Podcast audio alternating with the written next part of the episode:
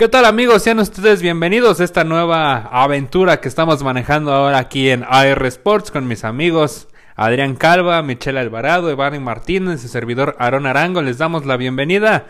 Adrián, pues primero que nada, feliz año, bienvenido. Gracias, ¿qué tal Aaron? Muy buena tarde, muy buena tarde a todos los que están escuchando esta nueva, esta este nuevo proyecto. No, no, no. Gracias, Aarón. ¿Qué tal? Muy buena tarde, muy buena tarde a todos los que nos están escuchando y feliz año.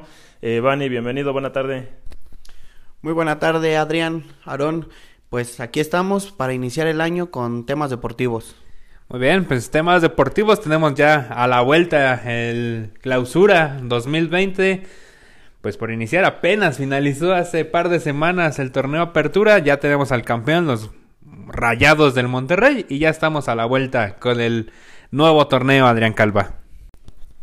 Bien, Adrián, pues platícanos un poco de clausura. Parece que regresan los 17 equipos, el formato que conocíamos tras la ya desaparición de los tiburones rojos del Veracruz. Ya hay novedades también, ¿no? Parece que hay jueves por la noche, le quieren copiar a la mejor liga del mundo, a mi parecer, la NFL, pero la Liga MX quiere innovar. Adrián, cuéntanos cómo estará el clausura 2020 y qué, qué resalta de la jornada 1 que ya inicia este fin de semana, Adrián.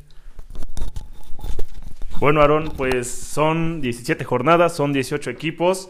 Y sí, va a haber jueves de fútbol por la noche en algunas de las, de las fechas que se van a jugar. Eh, ya mañana empieza la, arranca la jornada 1 y bueno, son dos partidos los que están, los que están iniciando, que es el Tijuana Santos y el Monarca contra, contra Toluca. El Tijuana, desde que se fue Mohamed, no, no ha levantado. Me parece que la frontera era una aduana que siempre pesaba, pero con Santos de visita siempre se vuelve un clásico con los equipos del norte, ¿no, Adrián? Yo veo ahí un partido interesante, de hecho sí está dentro de los partidos más esperados en la, en la fecha 1. Y pues bueno, Monarcas Toluca, ¿qué te digo de este, de este... Monarcas se reforzó bien y el Toluca pues inicia una nueva era, ya sin Ricardo La Volpe al mando el Toluca y con el Chiquis García ahora como presidente deportivo. Eh, así es, bueno, pues esperamos ver un Toluca movido, un Toluca que inicie el torneo ganando para ir, resumando puntos y bueno, pues esperemos verlo en, en la liguilla. Eh, hay algo aquí también importante, hay dos partidos de la jornada de la jornada 1 que se van a jugar eh, pues después se van a jugar el 4 y el 5 de febrero que es el Rayados América y el Necaxa Puebla, respectivamente, en estas fechas, Aarón. No, al revés, amigo. Es el Monterrey contra el equipo del Puebla, si no me falla el dato, y el América, que son los de jugadores América Puebla y el Monterrey que visitará o recibirá, no recuerdo, que son el equipo campeón y subcampeón. Hay que recordar que Monterrey viene de jugar el Mundial de Clubes y por eso sí alargó de más el torneo, finalizando el 26 de diciembre con el campeonato, Adrián. 29, perdón, 29 de diciembre. Exactamente.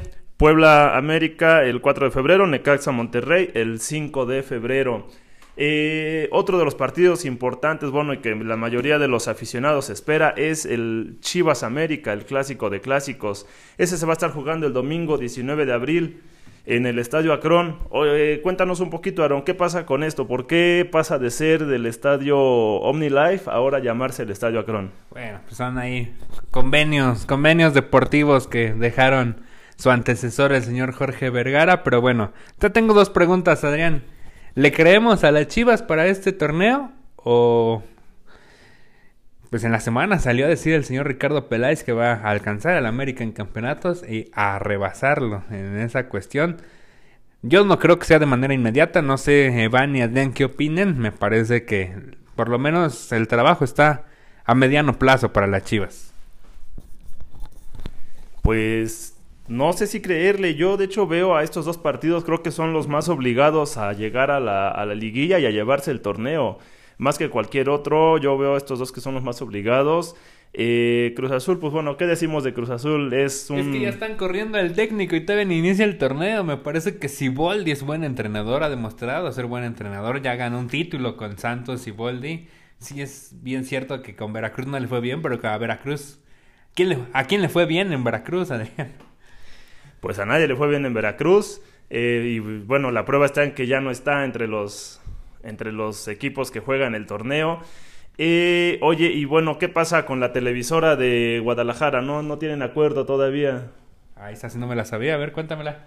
Eh, todavía no, este Guadalajara no ha llegado a un acuerdo, entonces el incluso el clásico de clásicos en el Estadio Acron está todavía por definirse quién lo va a transmitir, Aarón. Pero ahí Evani transmitía Azteca y Televisa, ¿no? Los juegos de, de Chivas. Es, es correcto, ambos transmitían dependiendo dependiendo el día. Si yo no mal recuerdo, es que es que transmitían.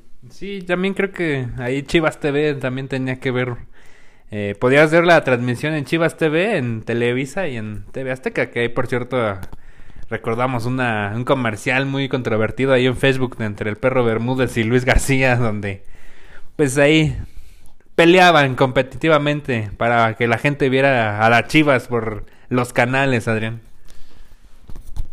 Pues a ver, a ver, esperemos que, que en qué queda este, este asunto de las televisoras.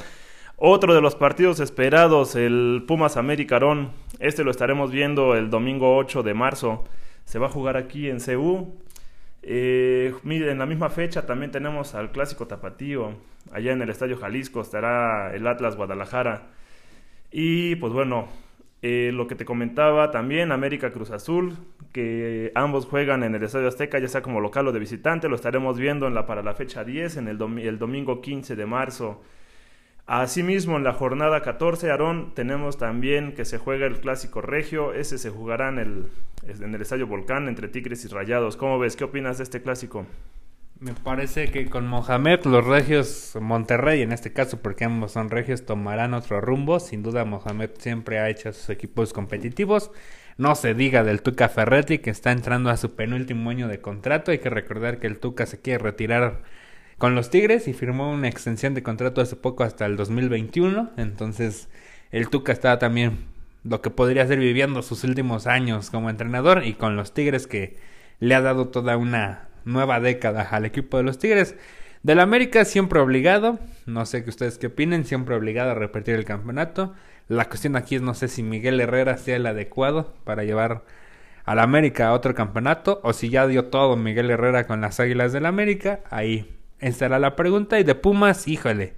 Los Pumas no es campeón desde el 2011, Adrián. Ya pesan los años, muchos cambios ahí en la directiva de los Pumas. Estuvo García Aspe, estuvo mucha gente que ya pasó por ahí y nomás no da resultados. El propio Capelo, Mario Carrillo anduvo por ahí y tampoco se le dieron los resultados. Y pues Capelo ganó un título con las Águilas del la América, entonces tampoco es como que el peor entrenador del mundo.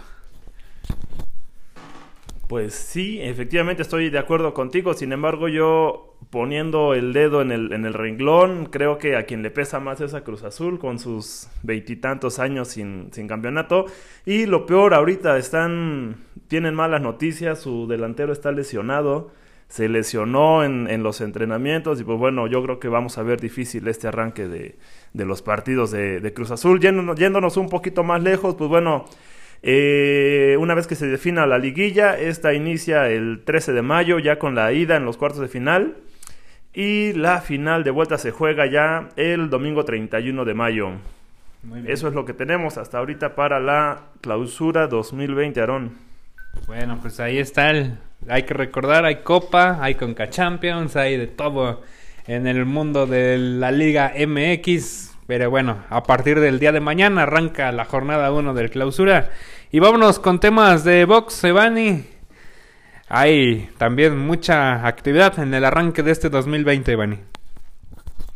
Muchas gracias, Aaron, Adrián. Y bueno, es correcto, iniciamos el año abriendo la temporada boxística con creo que la, la pelea más importante, ¿no? Que es Jaime Munguía contra Gary O'Sullivan.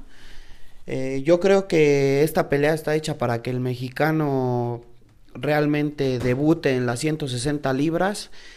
Creo que sobre el papel está bien hecha para el mexicano.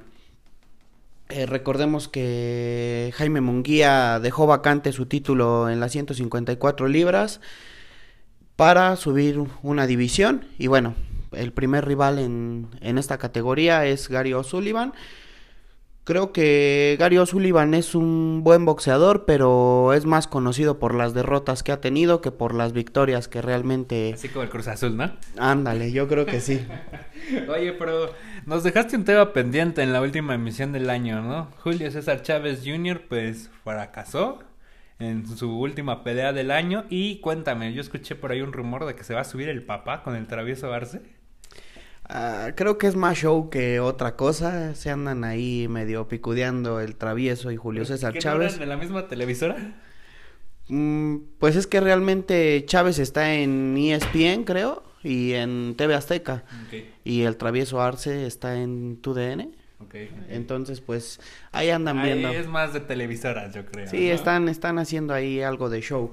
Y bueno, pues con el tema de Julio César Chávez, pues también ya le hizo la propuesta formal a Triple G para pelear este año. No se ha sabido nada, solo que hizo la propuesta formal para que se dé esa pelea. Yo creo que esa pelea está más cerca para Jaime Munguía que para Julio César Chávez Jr. No creo que todavía Jaime Munguía esté listo para un Triple G. ¿Por qué? Porque creo que todavía es un producto no terminado el chico. Eh, en las últimas peleas que ha tenido, pues no, no, este, pues no se le ha visto como bastante, bastante productividad a Jaime Munguía, ya que pues su última pelea fue con Alotei, pero pues no, este chico no le duró nada y en las dos anteriores, pues la verdad es que sí le metieron las manos bastante, ¿no? Y el Canelo, ¿no? También, perdón que te interrumpa, el Canelo que se fue de vacaciones a las Bahamas, se compró nada más un lujoso yate ahí ¿Qué viene para el Canelo este año? ¿Cómo lo ves? ¿Seguirá defendiendo sus títulos, Evan?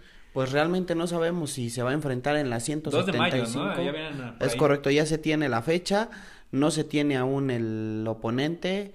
Declaró el entrenador de Canelo, Eddie Reynoso, que pues van a escoger al mejor rival, al que más les convenga, esas fueron las palabras. Entonces, pues yo creo que va a estar entre Billy Joe Sanders, eh, también yo creo que puede estar entre uno, una de esas peleas este chico de las 160 libras, el otro título que no tiene Canelo. Pero bueno, ahorita este fin de semana vamos a ver a Jaime Munguía en donde pues está puesta, está puesta la pelea para que él debute, haga una buena pelea y bueno, viendo viendo qué da con el terrible Morales, ya que el terrible es quien lo quien lo trae ahorita en estos momentos. Muy bien. ¿Algo más en temas de box, amigo? Pues no, esperamos que, que, pueda mostrar algo, que no le entren tantos golpes, ya que pues es un boxeador todavía muy joven como para recibir tanto y bueno, en unos años el cuerpo se lo va a reclamar. Pues como a todos, ¿no? Pues como a todos. Y bueno, pues para finalmente entrar a temas de NFL, se juega este fin de semana la ronda de los juegos de división, como le conocemos, o semifinales de conferencia donde los vikingos vienen de ganarle a Nueva Orleans en el Mercedes-Benz ahí de Nueva Orleans. Tennessee terminó con la era de los Patriotas de Nueva Inglaterra. Brady anunció en la semana que sí va a continuar en la NFL, pero que no que no se ve ya con los Patriotas de Nueva Inglaterra. Adrián, te pregunto, ¿ves a Brady fuera de Nueva Inglaterra? Es difícil, Aarón, es difícil imaginártelo, pues bueno, porque yo desde que sigo la NFL conozco a Brady como parte de foliada ya, como parte inventariada de, de Nueva Inglaterra, pues es difícil, es difícil verlo, verlo fuera, yo no creo, pero pues si ya lo anunció, quizás sí sea lo más lo más seguro que se, que se haga y pues bueno, hay partidos, hay partidos muy interesantes. Sí, sí, sí, los Titanes que se sacaron la rifa del Tigre a mi parecer, echaron a Nueva Inglaterra, pero se van a meter a Baltimore con Lamar Jackson que ha sido la sensación de esta temporada de los Cuervos. Si algo tienen los Titanes que les duele en la defensa es parar el ataque terrestre, Adrián. Y Lamar Jackson y el cuerpo de corredores de los Cuervos de Baltimore son un peligro terrestre y aéreo. No sé cómo lo va a hacer el equipo de los Titanes, pero yo veo saliendo de esa llave con la victoria a el equipo de los Cuervos de Baltimore. No sé tú. Indudablemente los Cuervos avanzan a la siguiente fase, esperando al, ganador entre los Tejanos y los Jefes. Y pues bueno, yo creo que ahí veo saliendo a los Jefes ganadores. Y pues bueno, posiblemente siendo derrotados mismamente por los Cuervos, Aarón. O sea, ves a los Cuervos en el Super Bowl. Así es, veo a los Cuervos del Super Bowl y enfrentándose en este, contra los de la Nacional. Yo creo que llega Seattle. Es una apuesta complicada. Fíjate que ese juego en Wisconsin, ahí en Green Bay, entre los halcones marinos y los empacadores de Aaron Rodgers, nos remonta de inmediato al juego divisional del 2014. Mejor dicho, a la final de conferencia del 2014, donde los Seahawks se repusieron a una desventaja de 16 por 0 y terminaron ganándolo en tiempo extra a los empacadores de Green Bay, que a la postre esa temporada fueron campeones del Super Bowl, el equipo de los halcones marinos de Seattle. Pero bueno, si alguien de los visitantes yo veo que puede ganar este fin de semana son los vikingos de Minnesota que se metieron a ganarle, ya lo decía al principio, en el Superdome a Nueva Orleans. Y ahora se meten al Levi's Stadium, donde el equipo de San Francisco con Jimmy Garoppolo que abre como titular, pues los enfrentarán. Vamos a ver, yo creo que Kurt Cousins puede hacer una buena tarea ahí en el Levi's Stadium. Y Jimmy Garoppolo, a pesar de que quedó con un rating de 102 como pasador, creo que le va a costar descifrar ese ajedrez humano de la defensa de los vikingos de Minnesota. No sé qué tú qué opines. Parecía que ibas con San Francisco, no lo sé. Yo voy por San Francisco. Eh, realmente espero que podamos verlo en la, en la fase final de la, de la Nacional, enfrentando a Seattle. Y pues bueno, yo creo que ese va a ser un excelente partido. Tú le das a Seattle y a San Francisco y para el Super Bowl. Cuervos, Seattle. Muy bien. ¿Tu Super Bowl, Evani? Yo no sé nada de Super Bowl. ok, ahí está. ¿Tus candidatos para el clausura 2020 en el soccer? Tampoco. ¿Tú, amigo? Híjole, pues yo creo que estaremos viendo a los a los de casa, de los de, de los ya de casa, yo creo que estaremos viendo repetir en la, en, en la liguilla al América. Esta vez estoy viendo que puede entrar eh, Pumas, Cruz Azul no creo que no creo que llegue. Y bueno, ¿qué se te antoja para, para que se lleve el campeonato esta vez? Híjole, yo veo por supuesto a los dos de Monterrey dentro, a Santos, a el América también lo veo dentro. A Chivas las veo dentro, a pesar de todo lo que se ha dicho. Chivas va a calificar. Pumas va a calificar. Y yo en la final veo a alguno de los equipos del norte. Sea Santos, Monterrey o los Tigres, Adrián. Pues vamos a ver qué pasa. Esperemos a mayo para ver esta final. Y pues esperemos que Cruz Azul se reponga. ¿Sus redes sociales? Sí, claro. Eh, pueden buscarnos en, en Instagram como calva-a-adriano y pueden buscarnos en Twitter. Y en Twitter eh, puedes buscarme como arroba Adriano Calva. Muy bien. Redes sociales, señor Evani. En Facebook como Evani Martínez. Muy bien. Arroba Arango Aron 1 en Twitter y Aron Arango Cervantes ahí en el Facebook, amigos. Pues amigos, que sea un feliz y deportivo año para todos. Esto ha sido todo en el primer podcast de estos tres amigos que andamos por aquí, Adrián Calva, eh, Michelle Alvarado que está en la parte de los videos, Evani Martínez y su servidor Aaron Arango. Feliz, feliz año y feliz deportivo fin de semana para todos.